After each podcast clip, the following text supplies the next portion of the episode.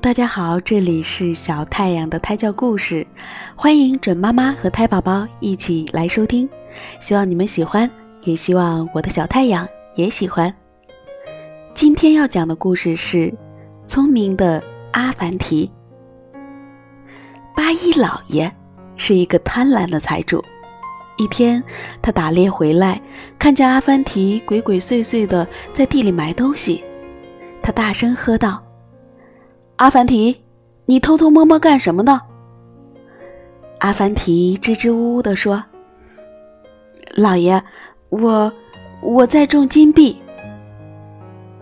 八一老爷将信将疑，从里层衣袋里摸出一个金币，对阿凡提说：“把我的也一起种上吧，收获时咱们对半分。”过了一个礼拜。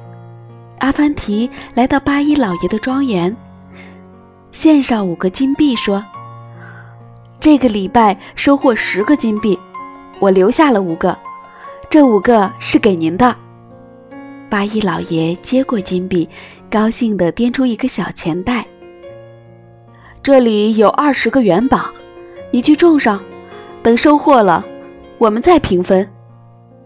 第二个礼拜。阿凡提垂头丧气地来见八一老爷：“老爷，一个礼拜没下雨，元宝都枯死了。”好了，今天的故事讲完了。